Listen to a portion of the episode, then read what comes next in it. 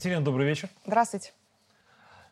Эта неделя началась с обсуждения в Варшаве закрытия границ с нашей страной. Ожидаемо, давно и, скажем так, постепенно да, происходящее. Но они теперь решили это сделать полностью. Но я хочу начать эту программу с вопроса нашего лидера. Кому они сделают хуже? Так кому? Только себе. Себе и тем водителям, которые сейчас стоят в очередях. По 600, мы знаем, машин с фур сейчас стоит на каждом погранпереходе. Это минимальное количество, которое нам могут в настоящее время рассчитать. Э, но мы начнем с того, что кому. Э, они изолируют себя от кого? То есть оставаясь в неком каком-то таком своем псевдоцивилизованном мире на сегодняшний момент, они закрывают э, границу от всего традиционного, от всех тех ценностей, которые позиционируем мы сейчас со стран Востока делая хуже только себе. Потому что у нас есть там ближайший наш союзник, это Россия, это 148 миллионов. И идем дальше. Казахстан, Китай, Индия, развивается Африка. То есть у нас есть куда на сегодняшний момент идти. Насколько интересно нам их ценности, которые там ползут через них, ну, мне тоже непонятно. И под какой они, с, они сейчас сказали, что не будут пока закрывать границы до критического инцидента. Первое, что хотелось бы, чтобы у них прекратились, наконец, их критические дни. Да? То есть как бы потому что годы там это все переходит.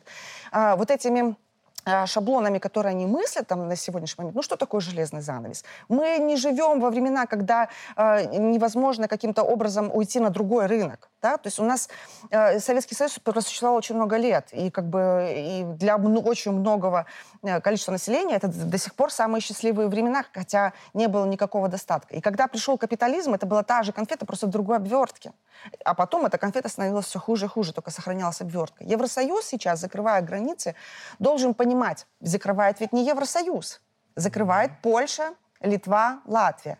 И вопрос того, что это граница не Польши, Литвы и Латвии. Это прихожая, так сказать, всего Евросоюза. Предбанник. Понимаете? Не более того.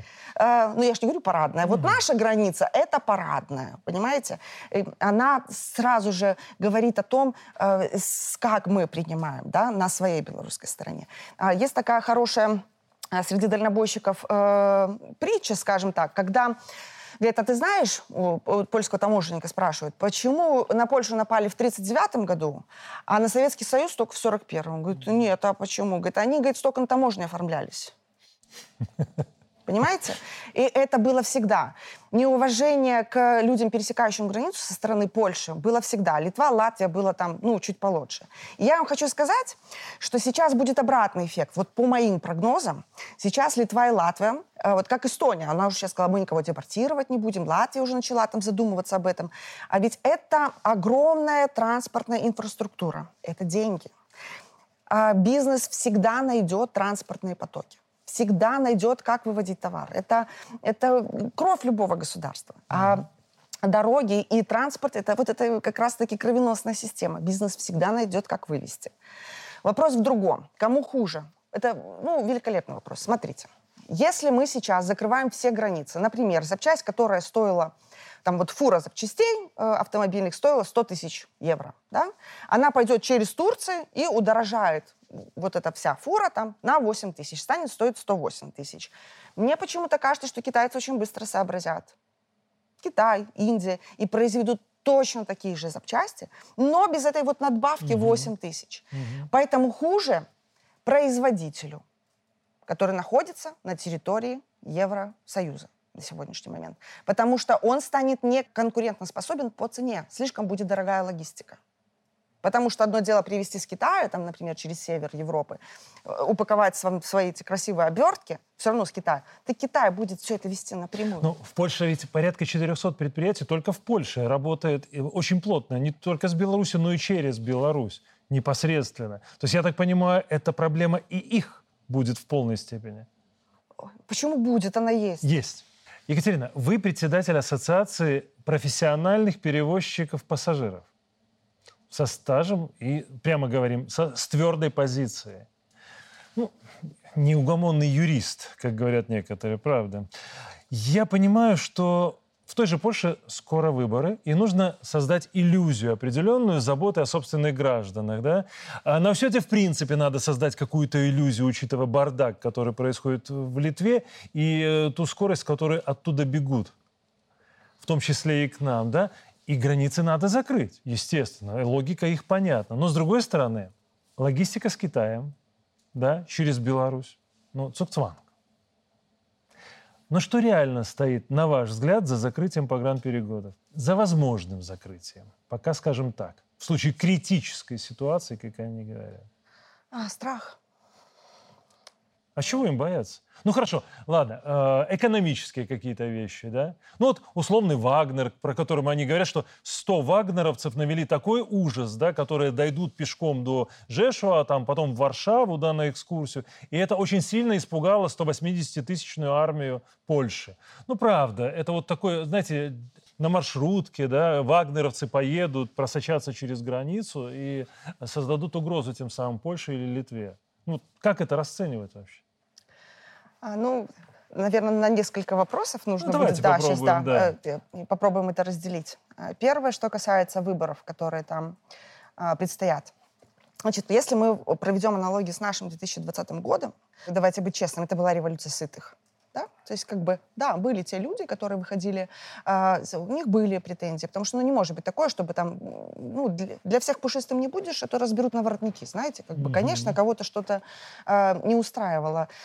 Но по большей части, да, то есть э, это была как я сказала, революция сытых, которые вышли непонятно ради чего. А Польша не понимает, что они находятся на пороге революции голодных. А, потому что если способно э, руководство Польши наплевать, допустим, на один город, взять Белосток, который вымер, по факту вымер город, который был э, исторически уже так сложилось, особенно начиная с 90-х годов, э, что этот город был построен на трансграничной э, торговле, на обслуживание огромного транспортного потока, который mm-hmm. э, пролегал через этот город. Этот город сейчас вымер. И началось же даже не с закрытия границ, а когда ограничили выходные дни работы. Да? То есть и сейчас накануне вот этих выборов мне вообще непонятно, как Польша может, которая всегда была такая достаточно религиозной э, республикой, которая придерживалась очень многих религиозных традиций, допускает все, все, то, все то, что есть сейчас там. У вас в эфире как-то выступал Юрий Хаджимуратович Караев, mm-hmm. и он очень правильно характеризовал Польшу, что он хочет, что она хочет получать только э, все блага, которые ей дает Евросоюз, но никоим образом не хочет никакой нести ответственности. Mm-hmm. И польское руководство на сегодняшний момент, кинув один один город, оно показывает, что так может быть, в принципе, с любым городом. Потому что что происходит сейчас? Сейчас происходит замещение а, польской рабочей силы украинцами, которые приезжают и которые готовы работать более дешевле, чем работали... В разы работ, дешевле, в разы дешевле правда, да. чем работали поляки. Поляки уезжают в Германию, а немцы уезжают в Соединенные Штаты. А Белосток, я продолжу, никого не беспокоит, потому что в основном-то белорусов там очень много этнических а, они, они выступали, они там э, пытались проводить какие-то акции. Но там же демократия, там же демократические дубинки. То есть как бы это у нас диктаторство, у них там демократические. Понимаете? Они как менее болезненные. Да, да, то есть как бы на них так и написано. Вот. И э, так может, и так будет в принципе происходить со всеми э, приграничными э, городами они, стягивая э, сюда количество, огромное количество к нашей границе войск, они резонно поляки задают вопрос, зачем?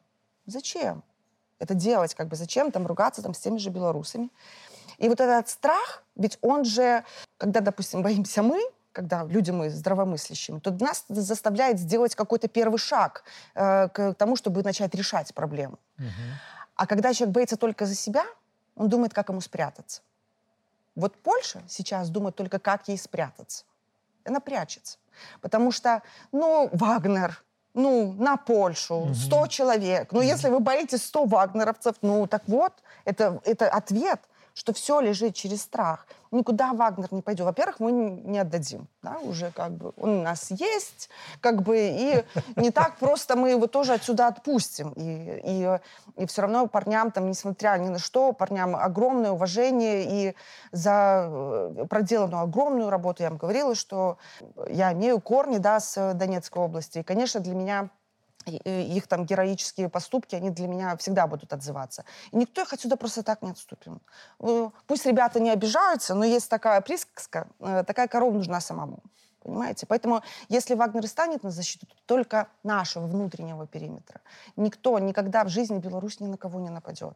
У нас гимн как звучит? Мы мирные люди. И возьмем гимн США, который только о войне и только о каком-то там завоевании. Вот и все. Хорошо, но э, это единственная причина, на ваш взгляд, закрытия границ? Вот этот страх?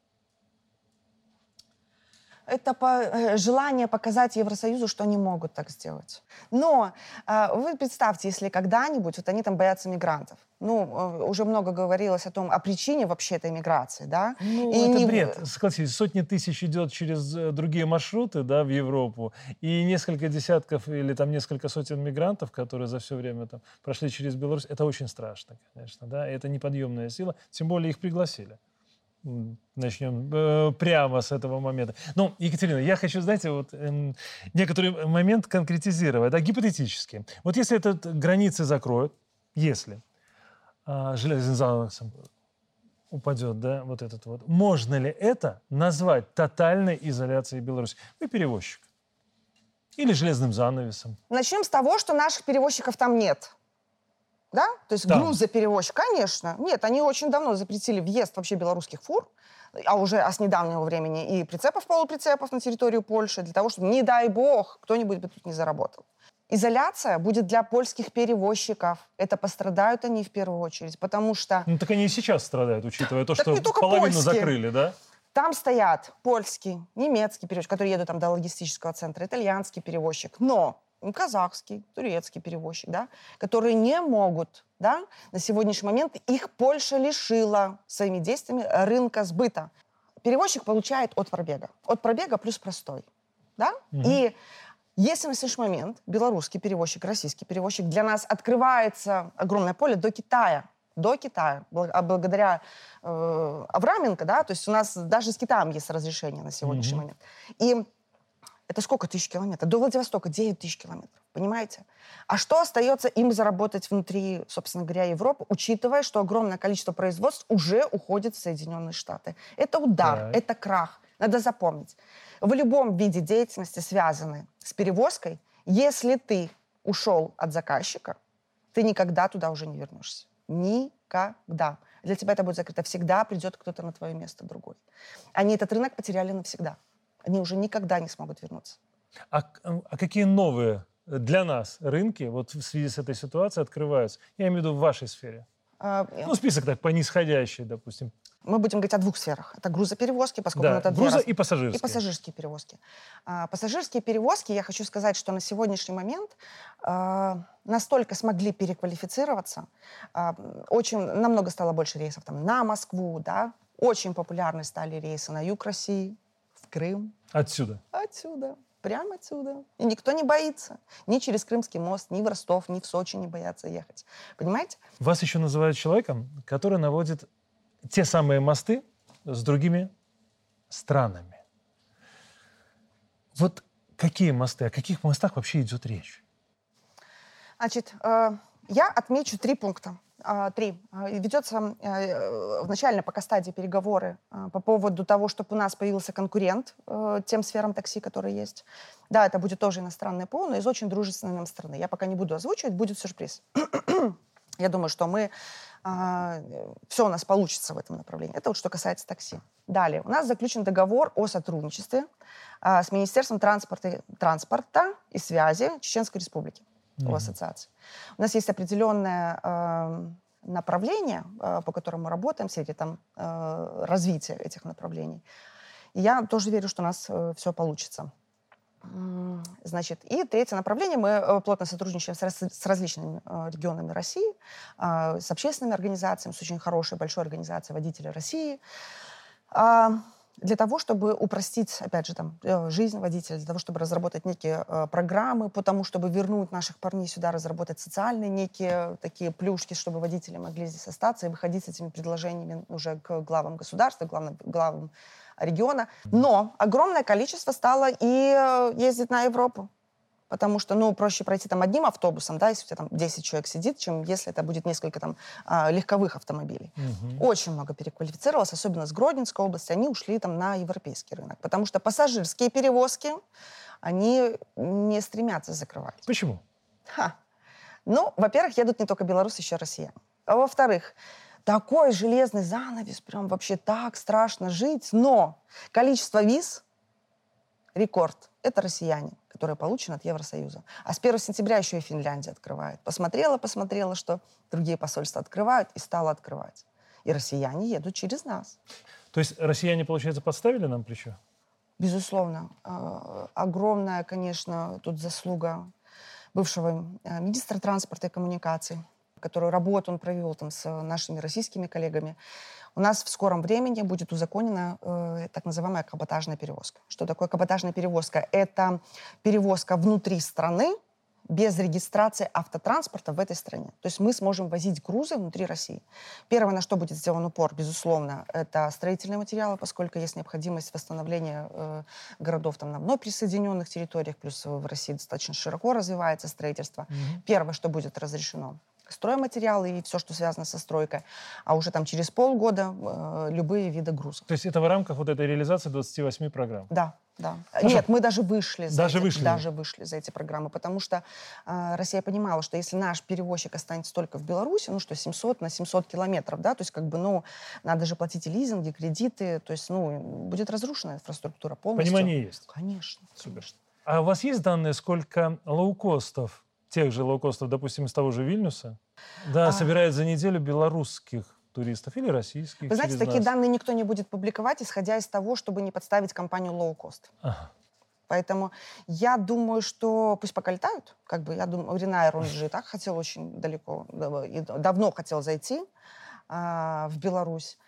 А, и если бы все было хорошо, может быть, и, и уже бы работал. То есть вообще, насколько вот надо быть глупыми, да? Вместо того, чтобы показать, смотрите, вот мы хорошие, да, едьте к нам, да, они делают все с точностью да наоборот. Я была очень много где в Европе. Ну, я все посмотрела. Мне одного раза хватило. Вот мне не надо туда во второй раз. А Мгм. те, кто вот эти вот сектанты наши, которые так мечтают туда, там, собственно говоря, уехать, ну, они же не видят и не знают. Для того, чтобы э, перехотеть жить в Европе, там надо просто побыть неделю, ну, может быть, дней 10, и ты там уже не захочешь никогда быть. Вы простите меня, когда Па- Париж весь в крысах, когда невозможно. Но они хотят. Ну, может быть, им, конечно, такое надо, я не знаю, нам не надо. То есть и что касается лоукостов. Пользуемся не только мы, пользуются и граждане Российской Федерации. И учитывая, что им запрещен, они отказались летать через Беларусь, эти Мгм. гордые птицы, Мгм. да, то есть как бы, а тут им еще и Россия закрыла небо. Они сейчас уже начинают поднимать вопрос о том, что китайским, например, индийским авиакомпаниям можно летать через Россию. Против них Мгм. нет никаких ограничений. И их стоимость перелета в разы дешевле, раз. Во-вторых, гораздо короче по времени. На 3-4 часа некоторые маршруты там сокращаются. А, и сейчас все, что им остается, это вот ну, внутри Европы работать. И, конечно, они, они не будут публиковать никаких данных на сегодняшний Но день. убытки колоссальны. Конечно. Ну, конечно. Екатерина, ну я не могу не задать, э, это и вас лично непосредственно касается, я знаю, про 20 год. Да, вопрос интересный. И сразу вспомнить одного польского писателя, который, родом из Львова, кстати, да, который говорил о том, что не следует допускать того, чтобы городской транспорт годился только для сооружения баррикад. На самом деле 20 год разделил, в том числе пассажирских перевозчиков, маршрутчиков в определенной степени. Ведь было достаточное количество людей, которые стали на защиту власти, да? Любой перевозчик, любое юридическое лицо, э, он является военнообязанным. Неожиданно. Так. Значит, и э, он регистрирует все свои транспортные средства в военкомате по месту регистрации. Почему очень многие, избегая вот этого, да, они там заключают какие-то договоры безвозмездного пользования, потому что когда машина на физическом лице, она не подлежит вот этой обязательной государственной регистрации в военкомате. Но приняли указ, который теперь мо- уже могут в случае чего забирать у, у любого, в случае Мгм. мобилизации. Раньше это были только э, юридические лица. Значит, автобусы находятся в такой первой категории. Значит, есть отдельные перевозчики, которые э, в 2020 году, подчиняясь требованиям, давали транспортные средства всем, кто нуждались в таких дополнительном, в дополнительном подвижном составе. Это и ОМОН, это и милиция, и ГАИ. Такие транспортные средства были предоставлены на безвозмездной, естественно, основе. Никто там даже и не мог подумать. Значит, и перевозчик, один у него красные автобусы, э, работают в низком направлении. Имея стойкую такую гражданскую позицию, он наклеил зеленую полосу снизу. Вот у него 10 флагов красно-зеленых работали на маршруте. Ему побили стекла в одной из машин. То есть там нападали, особенно когда эти бешеные бабушки ходили. Одна из бешеных бабушек разбила стекло, кинула вот эти пенсионерки, которые по понедельникам ходили. Мгм. А Пассажир пострадал. Перевозчик не пострадал, перевозчик страховка есть, да, то есть как бы, а пострадал пассажир, потому что стекло попало ему в глаза, который сидел. Э, Самое интересное, что пассажир был красно-белый. Мгм. Да?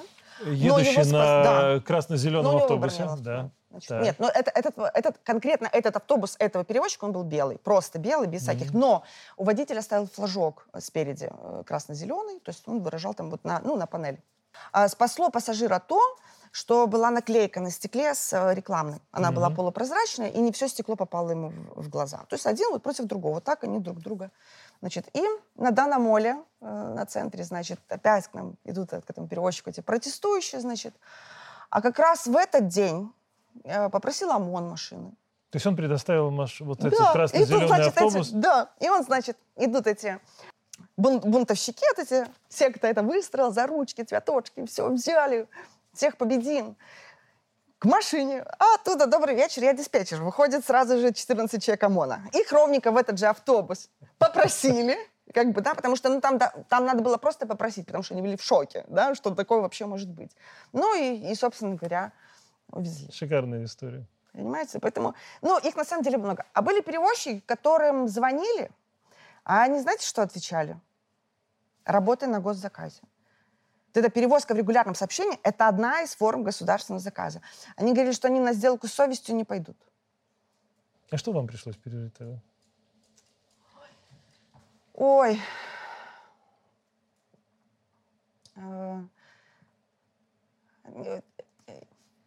Вы знаете, чем, вот чем мы, собственно говоря, отличаемся от Можете не животных? отвечать. Нет, нет, я отвечу. Мы отличаемся от животных тем, что мы не подвержены инстинктам. Да? То есть как бы у нас есть воля. Бог нас наградил волей. Да?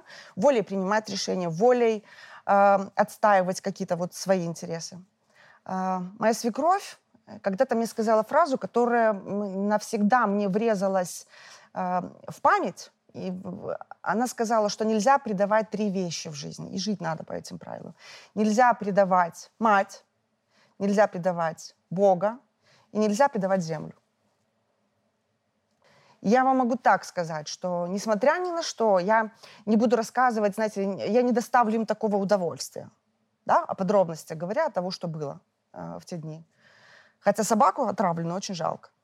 А, и потому что вот она тут точно вообще, ну, как бы вообще, она никаких взглядов не придерживалась, она просто была веселой. А, любые разбитые автомобили, они восстанавливаются. Для этого есть каска, можно заработать деньги. На совесть не заработаешь. Вот моя совесть, я, я очень хорошо сплю, очень хорошо сплю, потому что ну, не за что переживать, я не предала ничего из этого. Я могу так сказать, что за президента я отдам жизнь. Мне страшно представить от того, что когда-то его не будет, что не потому, что не будет его как человека, да, как президент, что у нас будет другой президент. Но я не буду бояться и никогда не предам. Ну, меня сломить, я ж неугомонный юрист. Вот на моей памяти еще до 2020 года да, были так называемые бунты или недовольства да, маршруточников, водителей такси. Вы же, это как раз проходило через ваши руки фактически, да? В связи с приходом, в том числе иностранных э, компаний или, скажем так, агрегаторов. Мгм. Вот как вам удалось разрешить эти проблемы и решили ли вы их? Нет. Нет. Можно так сказать, что, в принципе, проблемы положили в какой-то степени под сукно, что оно само собой рассосется, но не рассосется. Надо понимать, вот у вас э, совсем недавно на днях вышел репортаж а, о том, как иностранный агент м, собирал сведения о каких-то там проблемных э, сферах жизнедеятельности. А, Одна из таких э, проблем, которая проводилась как польским институтом, так и американским институтом, она как, как раз касалась организации работы общественного транспорта в Республике Беларусь. Какое казалось им дело? Но без правильного распределения вот этой работы общественного транспорта, без правильного взаимоотношения между заказчиком таких перевозок, коим является государство, и перевозчиком, исполнителем, э, будет всегда социальное некое недовольство назревать. Значит, в 2018 году он стал таким апогеем э, того, что э, фактически было захвачены все перевозки уже теми, кто осуществляет нелегальную э, деятельность в области осуществления перевозок пассажиров. Э, в чем она заключалась? То есть не заключая договор с государством, они захотели и поехали. То есть э, у нас вообще, в принципе, такая проблема огромная, что у нас все знают о своих правах. Все. Всех прав просто об обязанностях, в том числе и перед государством, которое дает тебе эту возможность работать. Это и оно пос... построило да? оно mm дороги, оно построило остановочный пункт, оно построило транспортные терминалы. Э, заправки э, и так далее. И да, так далее. то есть он, это сделало государство, не ты. А у нас руководствуется в своей деятельности «я хочу». Я хочу, и я буду. Понимаете? И э, в 2018 году рассматривались эти вопросы, в том числе там, через Совет по развитию предпринимательства. Но проблему в итоге просто затерли. Да? То есть те, кто захотели перестроиться в 2018 году, пришли, и фактически была объявлена амнистия. То есть без каких-то наложений мер ответственности они вошли и стали работать э, на рынок абсолютно нормально. Но ну, остались те, которые сказали, мы не хотим, они сказали, мы к войне готовы да, то есть с государством, с перевозчиком регулярным сообщением, и Подождите, продолжили. Мы говорим о том, что, и правильно ли я понимаю, Екатерина, извините, что перебиваю, что э, организации, которые занимаются нелегальными пассажирскими перевозками, они еще начинают качать права, и они готовы к этой войне с государством? Подождите, а у нас что, нет э, регуляторов, которые способны этому положить конец? Ну, Но... я так понимаю, здесь же на кону жизни людей. Это во-первых. А во-вторых, Простите, задам простой вопрос. Мы же берем пример с наших западных О! столпов общества, американцев, да? Смерть и налоги, две незыблемые вещи. Налоги, то есть с каждой перевозки человек, который осуществляет нелегальную перевозку или организация, не платит бюджет ничего, ноль, зеро, да? И она при этом делает это спокойно, не боясь никакой ответственности. Я немножко не понимаю. Марат Сергеевич, в феврале, 26 февраля 2018 а, года, значит, как оно произошло? Все, транспортная инспекция, э, значит, стала рассылать... Нет, вы прокомментируете. Я вот, Пока вы сейчас вот поймете, сейчас... вы поймете сейчас, почему я об этом говорю. Вы говорите, что шанта... первая часть вопроса была, шантажировали ли они государство. Да, безусловно. Значит, эм, значит, стали рассылать сообщения, то есть э, письменно на бумаге о том, что вам нужно легализоваться, иначе есть риск, что у вас заберут транспортное средство. 18 год еще. И они начали собирать подписи. Под лже-предлогом президент запретил маршрутки. Давайте собирать подписи. Нас хотят оставить без транспорта. Такая раскачка была. В тот... 80 тысяч подписей собрали за неделю под ложными предлогами абсолютно. Я была при разрешении этой ситуации в администрации президента, там, в Совмине, там, ну, это такое, неважно. Но 26 февраля некоторые направления не выехали. 23 градуса мороза и они оставили людей. Они никого не подчиняются. Они же заказные. Их, значит, не заказали. И их стали вывозить там. Мы искали перевозчиков, автопарки ставили свои транспортные средства. Мы вывезли в этот мороз все. Эти постояли три дня и решили, что, наверное, мы что-то теряем. И решили вернуться. Но легализоваться очень многие стали только сейчас, когда стали изымать транспортные средства. Пять лет они еще работали в таком режиме. Присутствуя на суде а, против одного перевозчика, индивидуального предпринимателя, который работает в пригородном направлении, который имеет крайние там взгляды БЧБ, его выручка составляет с четырех машин 60 рублей за 9 месяцев. Солидно. И против него, и с ним еще и договор заключен. Выручка. Это, выручка. Даже, не это даже не прибыль, это даже не налог, это такая выручка, он такую выручку отразит. Понимаете? В деятельность Министерства транспорта и коммуникации вмешиваются все. Вот все. Министерство транспорта и коммуникации что-то пытается принять налоговое, а это нельзя, это вот это будет плохо. А потом Министерство антимонопольного регулирования, это вообще тоже все неправильно. Минэкономики неправильно, деловую активность убьет. Давайте прекратим этот либерализационный путь, потому что нельзя либерализировать тот вид деятельности, который сопряжен с использованием источника повышенной опасности. В тот же бунт перевозчик Полоцк-Новополоцк, которого уговаривали в администрации президента стать работать, мы его у оператора перевозок в Минской области для заключения договора ждали до половины первого ночи. Он ужинал. Он ужинал. А мы это кто ждал его? Опер- Директор оператора, заместитель директора оператора, начальник отдела перевозок, другой перевозчик, который должен был там с ним согласовать это. И ну, в тот момент там я присутствовала тоже. Хорошо. Э, норматив. Ведь должен быть, ну, мягко говоря, э, закон, указ, э, административный кодекс, который эти вещи должны регулировать. А, Деятельность э, транспорта в сфере автомобильных перевозок на сегодняшний момент ам, регулирует только то, что я знаю. Я считаю, что я еще тоже не все знаю, я не могу всего знать. 67 нормативно-правовых актов. И мы очень давно, и вот озвучивали на координационном транспортном совещании стран СНГ о том, что необходим транспортный устав который будет... Он сейчас в кодексе есть, что перевозчик своей деятельности руководствуется Конституцией, кодексами, законом, декрет и, и уставами. Вот будет, если этот устав, в устав вносить изменения намного проще, чем в любой нормативно-правовой документ. Понимаете? И это ведь мы не, наше законодательство не успевает за теми агрегаторами, за теми информационными площадками, которые размещаются. Мы не успеваем на сегодняшний момент за ними. Они слишком быстро начинают прикрывать свою деятельность. И вот уже там нынешнее руководство транспортной инспекции, которое не так давно там приступило к обязанностям, Киреев, Виталий Иванович, Ко- Костюк Юрий, Юрий Константинович, который это талантливый руководитель, замруководитель, и которая э, работают, исходя из принципа справедливости.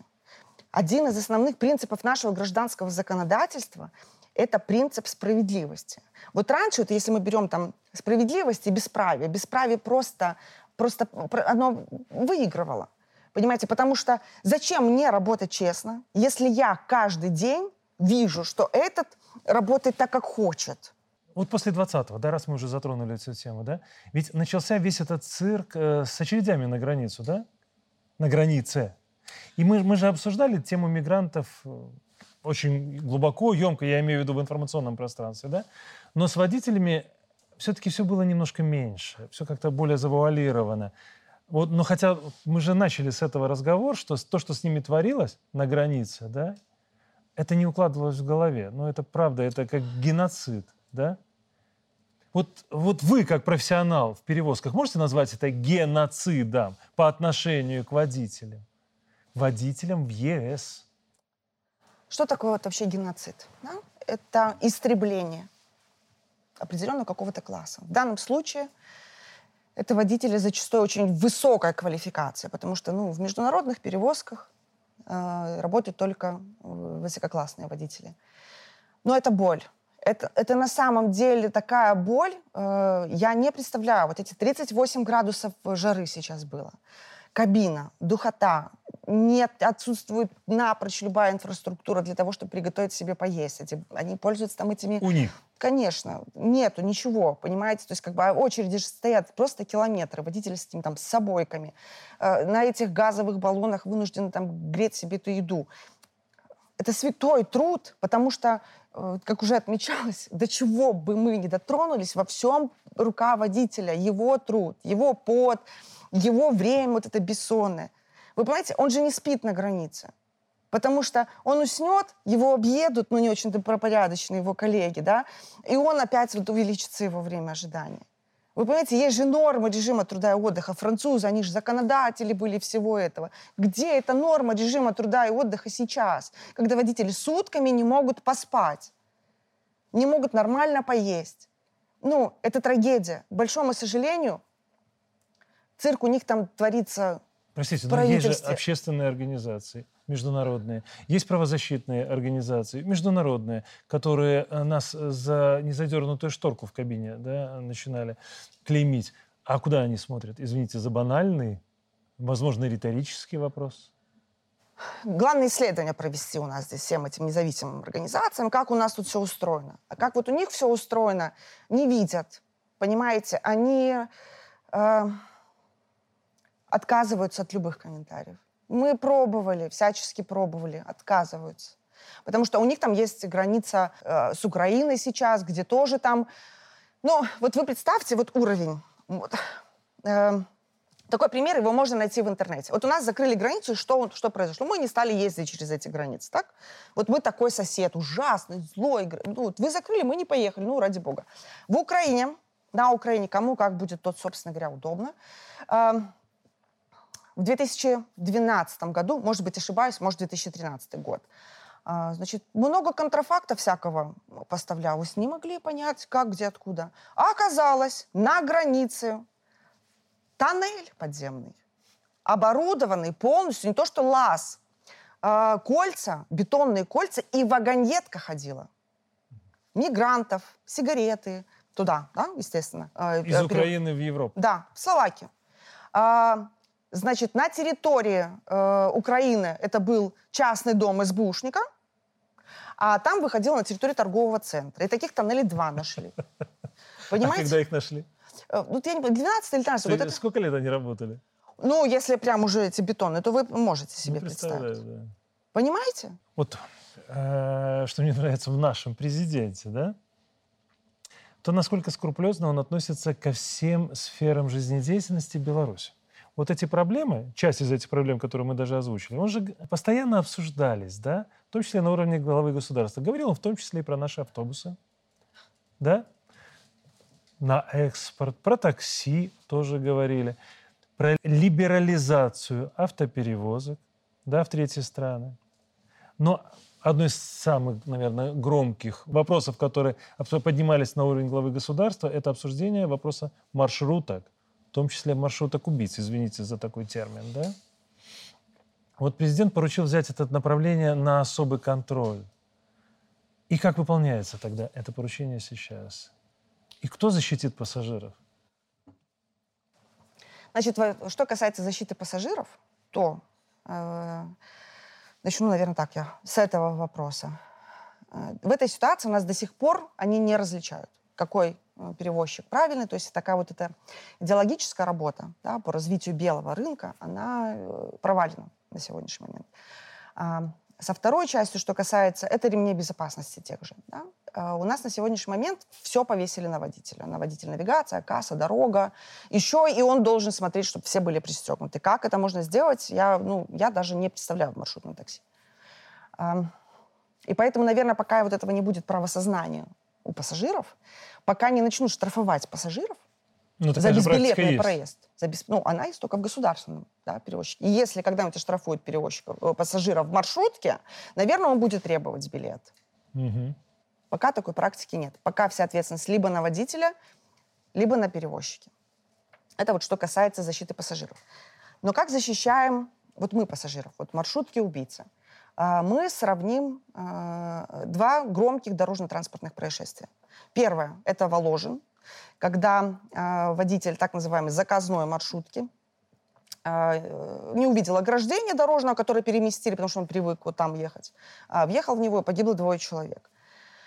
Э, он был индивидуальным предпринимателем. И вот у нас, как мы говорили, везде пытаются всем э, транспорт, Министерство транспорта и коммуникации помешать. Вот мы выступаем за то, чтобы индивидуальные предприниматели в принципе не могли осуществлять деятельность по перевозке пассажиров регулярным сообщением. Объясню почему. Если индивидуальный предприниматель погибает, то у него нет права преемников. Взыскать какой-либо вред не. Если чисто гипотетически, например, даже покончил самоубийством этот водитель, чтобы не рассчитываться по своим долгам, вы тоже ни с кого не взыщете. Поэтому мы против. Должна, должна быть все-таки ответственность юридического лица. Так. А, берем второе ДТП, э, которое произошло под Смолевичем. Это огромная трагедия. Огромная трагедия для всех семей погибших. Трагедия для супруги водителя, четыре ребенка. Она была беременна четвертым в тот момент. А, он проработал в этой организации, по-моему, 14 лет. Значит, не такая уж плохая организация, если человек столько работал в этой организации. И он взял, да, пассажиров сверх нормы, но этих пассажиров не забрал другой перевозчик, другой формы собственности. Если бы с этими пассажирами случилось бы что-то на остановочном пункте, кто был бы тогда виноват? Перевозчик, который не забрал, а мог бы подвести. Понимаете, так много «но» в этих всех вопросах. Но когда это государственный перевозчик был, первое, что незамедлительно удалось установить, государственный перевозчик, я имею в виду фуры, с какой скоростью ехал он. И так как установлена навигация у регулярного перевозчика, с какой скоростью ехал этот. Это уже позволяет для следствия снять ряд вопросов. А эти ведь не подвластны никому, кроме собственных желаний. То есть в случае нелегальных перевозок эти бы вещи просто остались за кадром? К большому сожалению. Как выполняется поручение главы государства? Вы знаете, это огромный, огромный, огромнейший такой плюс, что глава государства у нас разбирается во всем. Ну вот прям во всем. Но в то же время плохо то, что иногда без его вот этого веского ничего не решается, ничего не сдвигается с мертвой точки. И я могу точно сказать, что транспортная инспекция во главе вот с теми людьми, о которых мы говорили, она сейчас делает все возможное. Главное, чтобы еще была точно такая же реализация на местах. Да, потому что у нее есть филиал, у нее есть представительство, и чтобы там в руководстве стояли точно такие же грамотные люди. Я очень верю, что разберутся с этой ситуацией. Стали изыматься транспортные средства до суда. Это самая больная мера. Это когда ты недополучаешь доход. То есть тебе могут дать не такой там большой штраф, но ты недополучаешь доход. Останавливает ли это, например, по маршруту Минск-Логойск, у одного перевозчика забрали машину, а он еще две поставил. То есть он продолжает заниматься Продолжает, увеличив еще. То есть вместо одной еще поставил, и еще плюс одно. То есть не боится ничего? Нет. Нет. Понимаете? Я вам больше скажу. А, очень недолго я проработала в одном государственном учреждении, тоже в одном из областей. У меня, мне очень повезло с руководителем Назарком. Владимир Николаевич, он возглавлял ГАИ а, Гродненской области, знаете, более порядочного человека и более высоких каких-то социальных стандартов, ну, я, я не встречала. А, человек преданный. А, и нас убрали оттуда. Нас убрали, потому что, чтобы было тихо. А то, что там у водителей, против которых мы воевали, перевозчиков, погоня была на кассах наклеена. Ну как так? Ну как так? Поэтому работы очень много. Ну, прям э, еще предстоит, безусловно, и в такси, и в... указ, это вот, который сейчас будет приниматься только первая мера, первый шаг хоть к какому-то урегулированию. Ну, надо, чтобы его подписали, потому что должно хоть, как, хоть какая-то справедливость должна восторжествовать. Екатерина, есть еще одна тема, которая сейчас, э, на самом деле, я не скажу, что она частная, я не скажу, что она Э, касается только определенной группы людей. Она касается всех нас. Водителей, пешеходов в том числе, да? Тема вот этих вот электросамокатов. На самом деле во Франции с 1 сентября вводится ограничение, запрет. Не ограничение, на запрет. их эксплуатацию, да. да? Ну, это же не желтые жилеты, может быть, и нам пора? Вот этот вопрос именно касаемо регулирования э, самокатчиков, так называемых, да? Ну, давайте назовем их так. Ой, убийцы потенциальные. Есть для этого новый термин, это средства мобильного э, передвижения. Что туда относится? В том числе вот эти самокаты.